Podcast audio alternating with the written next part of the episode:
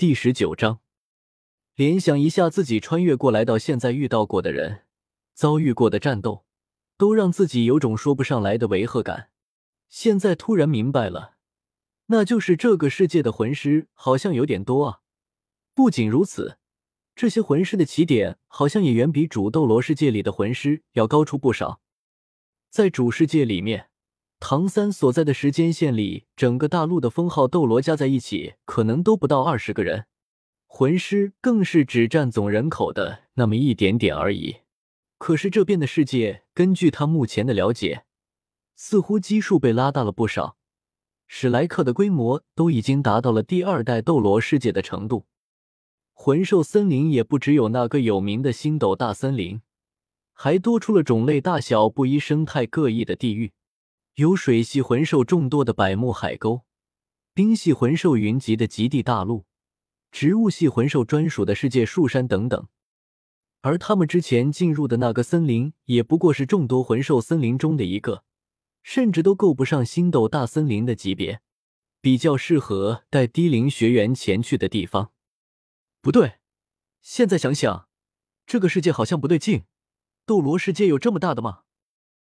宿主终于察觉到了，是的，这个世界要无比主斗罗世界大得多，不只是生物的数量，就连存在的时间，包括这颗星球的大小，都翻了数十倍。什么意思？不是说多元斗罗世界中的一个吗？就算有差别，怎么会大到这个程度去呢？这一点系统还没有得出答案，只不过现在可以推测出来的是。这个世界的异样很可能跟系统之前穿越的错误有关系，至于哪个因，哪个果就不得而知了。应小牙明白了，也就是说，有可能因为自己的穿越错误导致这个异样世界的诞生，也有可能是因为这个世界发生了异样而导致了自己的穿越错误。总之，不管是哪一种，这个世界都已经变得比他所熟知的斗罗世界更复杂、更危险了。不过这样的话不是很奇怪吗？上面的神不管的吗？还是说上面的神界也发生异变了？哼，被吓得连话都说不了了吗？苏璇，如果这个就是你说的神奇力量所有者，那未免也太让人失望了。以为阴小牙的呆滞是因为被自己吓到的对方，向苏璇摇了摇头，毫无保留的彰显着自己的失望。抱歉，你刚刚说什么？我想事情想走神了。回过神来的应小牙一脸歉意的说道。对方的脸色一黑，正要开口说话，弗兰德就把他拉到身后。够了，戴银，不得无礼。可是院长被弗兰德瞪了一眼后，刚刚还气势凌人的戴银只好缩了缩脖子。在另外两个同伴的笑声中，坐在了他该坐位置上。应小牙这才注意到，这里有一排单独排列的七个大椅子。戴银、苏璇还有另外两人分别坐在其中一张椅子上。看来这七张椅子就应该是史莱克七怪的专属椅子了。年轻人，你的事情我已经从苏璇还有金老师的嘴里听说了。非常感谢你在这次事件当中多次出手相助。弗兰德没有摆任何架子，向应小牙行了一礼，并将一块红色的玉牌递了过来。这是象征着我史莱克学院友好象征的玉牌，它的作用想必苏璇应该跟你说过了。除此之外，我也让人为你安排了住处。我听说了你在流浪中，若是不嫌弃，就暂时在这学院里住下。之后有什么事情，我们可以慢慢的交流。对方明确的表示了愿意同他进行交流，这让应小牙稍稍的松了口气。对于这块玉牌，他也没有拒绝。他既然想要跟史莱克有着更深的交流，那么礼尚往来就非常有必要。多谢弗兰德院长，客气了，请坐吧。来人，上菜。于是应小牙享受了一顿在之前那个世界都没有享受过的奢侈佳肴。在这期间。他也认识了其他人，除了那个让自己熟悉又陌生的大师玉小刚，还有除苏璇之外的另外三个史莱克七怪成员。刚刚那个一上来就是对自己十分冲的戴莹，二十三岁，因为他姓戴，所以应小牙下意识的以为他的武魂是邪眸白虎，但结果完全不一样，他的武魂居然是幽冥白虎。听到这个武魂的时候，应小牙差点没叫出来，因为这个分明是原著里节目白与朱竹清的武魂融合技，没想到在这个世界里居然直接成为了武魂。也不知道是单纯的重名，还是真的融合了邪眸白虎和幽冥灵猫的全部优点后诞生出来的新武魂。应小牙估计是后面一种的可能性更大一些，因为在原作里面，弗兰德、玉小刚、柳二龙的融合技黄金圣龙，在第二代斗罗世界的时候，也已经变为某位强者的武魂，所以幽冥白虎作为武魂出现。也不是没有可能。第二个男子就是跟苏璇一样，是原作里面并没有任何线索的新人物，名字叫十二。是的，就是数字十二。虽然年龄已经二十四岁了，但是外表看上去只有十七八岁的少年模样。从出现就表现的十分安静，话语也不多，始终保持着面带微笑却又萎靡不振的样子。我从你的身上感觉到让我很熟悉的力量。这是十二对应小牙说的第一句话，给出解释的则是苏璇。小牙，你说过你的假面骑士的形态名字叫流星，对吧？可能原因就在这里吧。十二的武魂是星辰，两者或许有接近的地方。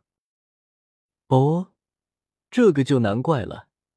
假面骑士流星的力量确实也跟星辰有关，而根据苏璇和弗兰德的介绍。十二是被捡回来的孤儿，无名无姓。这个十二还是他根据十二星座给自己起的名字。我们或许会成为很好的朋友。啊啊，对，肯定的，一定会成。嘿，应小牙尴尬的把伸出去的手又缩了回来，因为十二在说完刚刚那句话后，居然咬着火腿睡着了。众人对这一幕似乎也习以为常了。弗兰德让杰隐把他搬出去，然后对应小牙解释道：“他的武魂是星辰，所以夜晚修炼的速度会更好，因此作息时间跟我们是相反的。”有道理，我无法反驳。那干嘛非得为男人家出席啊？这不还有三个人都没到场吗？应小牙很想这么问，不过在这之前就已经听说了有贵客到来。作为脸面的史莱克七怪都应该出席，除非是暂时不在学院里的。这三个空位，就是因为正主身在外面。至于十二，那自然还是会被人从床上拉起来。以前就想说了是，为什么史莱克七怪里总出一些奇怪的家伙？莫非这个也弗兰德院长选人的理念？啊哈哈哈！洛红因为心情非常好，喝了不少酒。当场就调侃了起来：“啊，骆族长，您真的过分了！难不成人家也是奇怪的家伙吗？”说话的是在场最后一个七怪，是一个女子。说实话，应小牙全程注意力最多的就在她的身上，因为她实在是太碍事了。自己现在最想要交流的就是大师玉小刚，可是这个女人出场之后就一直挨着玉小刚。那个眉目传情，弄的是明目张胆，直接就拿周围的人当空气，让自己没有机会跟玉小刚搭话，这就不理解了。虽然这边这个玉小刚比原作里的要年轻一些，但也是一个年近四十的标准大叔吧？你一个二十来岁的姑娘逆着人家，真的好吗？更让应小牙有些不理解的是，玉小刚表面看上去对他爱答不理。但却一点都没有拒绝对方送到嘴边的食物，这说明玉小刚也没有排斥他。所有这些疑问都在应小牙听到他名字之后，被充斥的烟消云散了。啊，说起来，我还没有自我介绍呢。你好啊，我叫比比东，正在立志成为大师未来的妻子而努力奋斗中。噗！应小牙刚喝下去的水，一口就喷在了对面的洛普普脸上。是是是什么？你你是比比东？众人也被应小牙的反应给吓到了，不明白他为宝这么激动。苏璇问道：“小牙，你认识比比东吗？”“这不废话吗？当然认。”应小牙突然停了下来，想说的话也卡在喉咙里说不出来。深吸了口气后，他看着比比东问道：“这位比比东小姐，直接叫我比比东就好了。我今年也二十岁，同龄嘛。”比比东笑嘻嘻的说道：“好吧，比比东，那哥，你是不是双生武魂？”对于应小牙的提问，比比东的脸上露出一丝惊讶。“哎呀，看来苏璇说的没错嘛，你确实眼力很好呢。这个世界上除了大师，你还是第二个一眼就看出人家是双生武魂呢。”应小牙捂着脸继续问道：“那你的两个武魂都是蜘蛛，对不对？”哇，真厉害呢！这个都让你看出来了。咦，你不会真的认识我吧？完了，就是他没跑了。这个世界到底是怎么乱成这个样子的？不对啊，比比东如果跟玉小刚是一对的话，那另一个人物呢？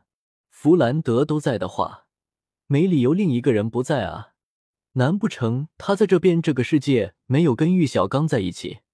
是因为两人之间有血缘关系吗？大师，弗兰德院长，我有一事相问。两人对视了一眼，玉小刚阻挡着逆过来的比比东，面无表情的点了点头。你问吧。请问黄金铁三角和黄金圣龙的事情。一提到这个，两个人的表情就阴沉了下去，就连比比东都连忙摆正了位置。生怕惹这时的玉小刚生气，苏璇则一直在对面向应小牙使着眼色。过了许久之后，弗兰德微微的叹了口气，对玉小刚说道：“我无所谓，你想说的话就由你来说吧。”玉小刚的神色略显悲伤的说道：“铁三角在十年前的时候折损了一角，让同时我也失去了我的妻子柳二龙。”如今黄金圣龙已无法再现世了。原来在这个世界里，他已经跟柳二龙成夫妻了。天哪，到底是为什么会乱到这种程度？那这个世界的唐三、小五呢？他们也不一样了，还是说干脆就没这些人了？应小牙原本也只是想问问，在这个世界里柳二龙去哪儿了而已。他也没有想到，在这个世界里面居然还发生了这样的事情。他要是早知道会这样，压根就不会问出来了。抱歉，我在出来流浪之前就听说过黄金升龙的事情，纯粹是出于好奇，但是没想到会这样，真的很抱歉。玉小刚摇了摇头，无需道歉，这件事情毕竟不是什么隐私了，也过去这么多年了，而且我现在也有了冬儿，以前的事情如果一直无法放下。也就不能对未来的人负责了。大师比比东感动的两眼都冒出了泪光。狗粮是吃了，但应小牙却注意到他眼里的悲伤并没有抚平的迹象，看得出来，他的心里其实并没有完全放下。为了不伤害眼前人，他看来一直都把悲伤藏在心里了吧？在主斗罗世界里的大师也是，有什么事情只能自己吞着。如果说他真的有什么错误的话，那就是真的太弱了，弱到无力守护一些东西。就在这个时候，系统却突然开口说话了：“宿主，想知道第四种解锁假面骑士力量的方法吗？”拜托，老大，现在真不是时候，有什么事之后再说。这个世界已经跟宿主所知道的斗罗世界不一样。难得有一位现成的，且是你稍微了解的强者力量存在，错过就可惜了哦。你什么意思？有些假面骑士的力量，比起魂兽魂环，人类的武魂更适合解锁他们。比如假面骑士 Ghost 灵奇的眼魂，要不要了解一下？读修真英格兰，请记好本站的地址：w w w. 点 f e i s u w x. 点 o r g。